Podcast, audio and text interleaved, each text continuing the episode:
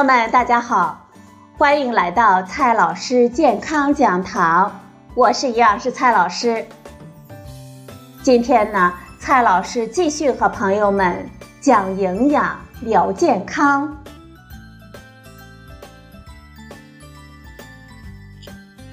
今天我们聊的话题是。污染奶粉的板崎肠杆菌是什么鬼？自从几年前的劣质奶粉事件之后，大家对婴幼儿奶粉格外的关注。尽管目前我国对婴幼儿配方粉实行了非常严格的管理制度，但是奶爸奶妈们悬着的心啊，始终没有放下。任何一点风吹草动都能够拨动他们紧绷的神经。日前，欧洲发布了一条预警信息，说荷兰的一批婴幼儿配方粉受到了板崎肠杆菌的污染，而且该批次奶粉已经销往包括中国在内的多个国家。这无疑让那些正喝着荷兰奶粉的奶爸奶妈们无比的恐慌。这个板崎肠杆菌是何方妖怪呢？它是否会对我们健康带来危害呢？今天呢，我们就聊一聊板崎肠杆菌。板崎肠杆菌是寄生在人和动物肠道内的一种革兰氏阴性无芽孢杆菌，它属于肠杆菌科。它们在一定条件下能对人和动物致病。所以被称为条件致病菌。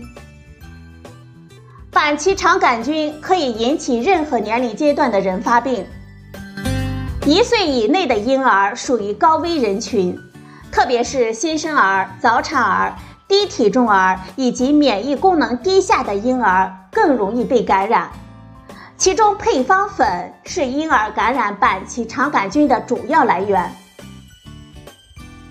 板崎肠杆菌有哪一些危害呢？板崎肠杆菌能够引起严重的新生儿脑膜炎、小肠结肠炎、菌血症和神经功能紊乱。一九六一年，英国首次报道了两例由板崎肠杆菌引起的脑膜炎病例。之后，美国、荷兰、加拿大等国家相继报道了新生儿板崎肠杆菌的感染事件。婴儿感染板崎肠杆菌的死亡率高达百分之二十到百分之五十，幸存的婴幼儿也可能会有严重的神经系统的后遗症。好在板崎肠杆菌的感染的发病率并不高，美国报告的发病率为每十万名婴儿中有一例感染。不过，在出生体重不足一点五公斤的超低出生体重婴儿中，发病率会升高近十倍。你可能会问，配方粉为什么会有板崎肠杆菌呢？目前的配方粉生产加工技术无法生产出无菌的产品，也就是说，婴儿配方粉并不是无菌的。在某些情况下，配方粉生产时可能被有害菌污染，其中最重要的就是板崎肠杆菌和沙门氏菌，它们都能够引起婴儿感染性的疾病。不规范的生产加工过程会使板崎肠杆菌污染风险大大的增高。据报道，曾经危害众多婴儿健康的。富阳劣质婴儿配方粉中板崎肠杆菌的阳性率高达百分之十二点六。那么，我们的奶妈奶爸们应该怎么办呢？首先，我们还是首选母乳喂养。从营养角度来看，母乳喂养的好处已无需赘述了，也逐渐的被越来越多的人认可。板崎肠杆菌又告诉我们，从安全角度来看，母乳喂养呢依然是最好的选择，可以使婴儿远离可能存在于配方粉中的危险。其次，我们还要掌握正确的冲调奶粉的方法。冲调婴儿奶粉，我们要保持良好的卫生习惯。冲调之前呢，我们要认真洗手，奶瓶等喂养工具应该彻底的清洁和消毒。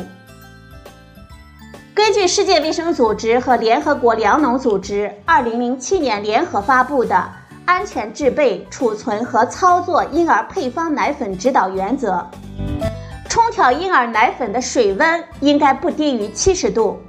冲调之后，用流动的自来水或者是冷水浴快速的冷却至适宜的温度，而且呢，冲调之后应该在两个小时之内喝完。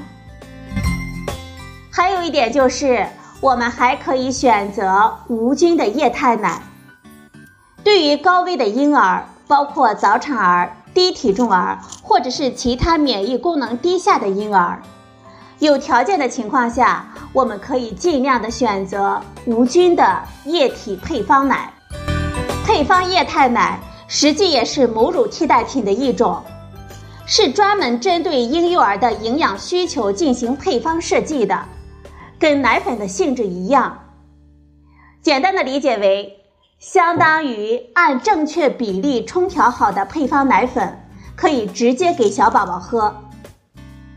相比于传统的配方奶粉，配方液态奶可以规避冲调浓度不稳定、溶解差、易上火等问题，具备携带方便、营养流失少等优势。配方液态奶作为奶粉行业的一次革新，目前在国内市场还是一个比较新鲜的领域。尽管我国消费者熟悉的奶粉品牌在欧洲都有相应的液态产品上市，但在国内配方液态奶的品种仍然比较少。对于一部分识货的消费者，海淘或许就是他们购买配方液态奶的唯一途径了。对于越发多元化发展的中国乳制品业，越来越多的乳企一边在消费者心目中塑造品牌的形象，另一方面呢，也不断的将企业产品研发的触觉触及到各个角落。配方液态奶作为目前世界婴幼儿配方奶最新技术潮流的代表产品，在中国也会有巨大的市场潜力。